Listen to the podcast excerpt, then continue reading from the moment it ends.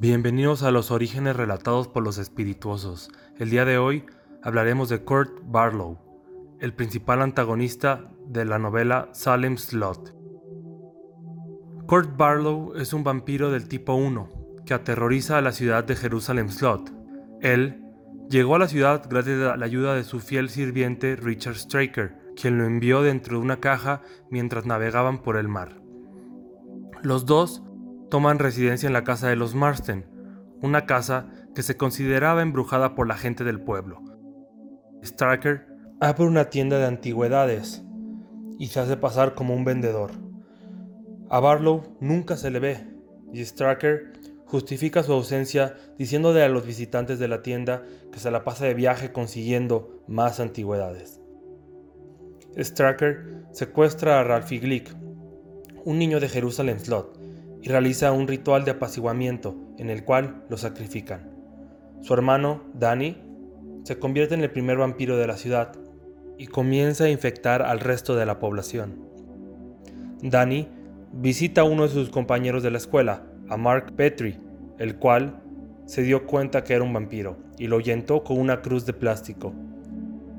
El día siguiente, Mark y Susan Norton van a la casa de los Marsden con el fin de matar a Barlow. Sin embargo, ambos fueron atrapados por Stracker.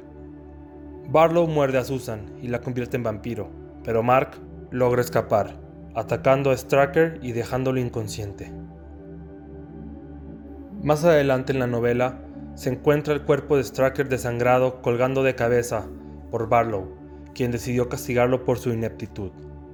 Mark informa a Ben, el novio de Susan, sobre su vampirismo, así que decide unirse a Mark el padre Callahan, el doctor Jimmy Cody y el maestro Mark Burke para matar a los vampiros de la ciudad.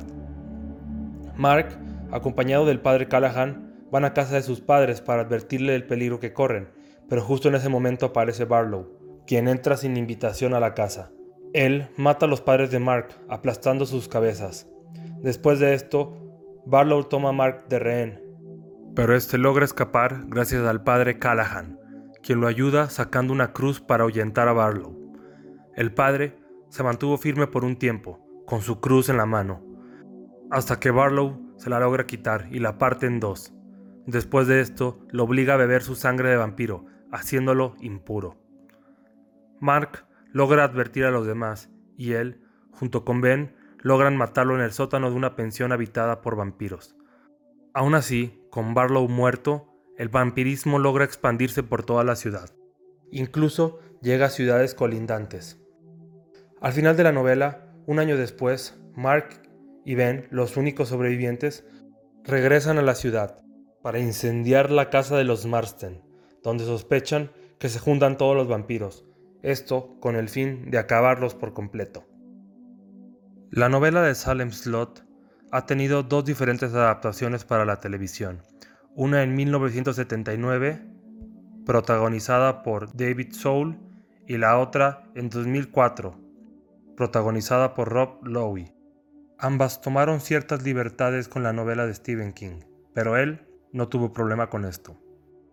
Si quieren saber más sobre Stephen King y su universo, no olviden darle like y suscribirse. Cuídense.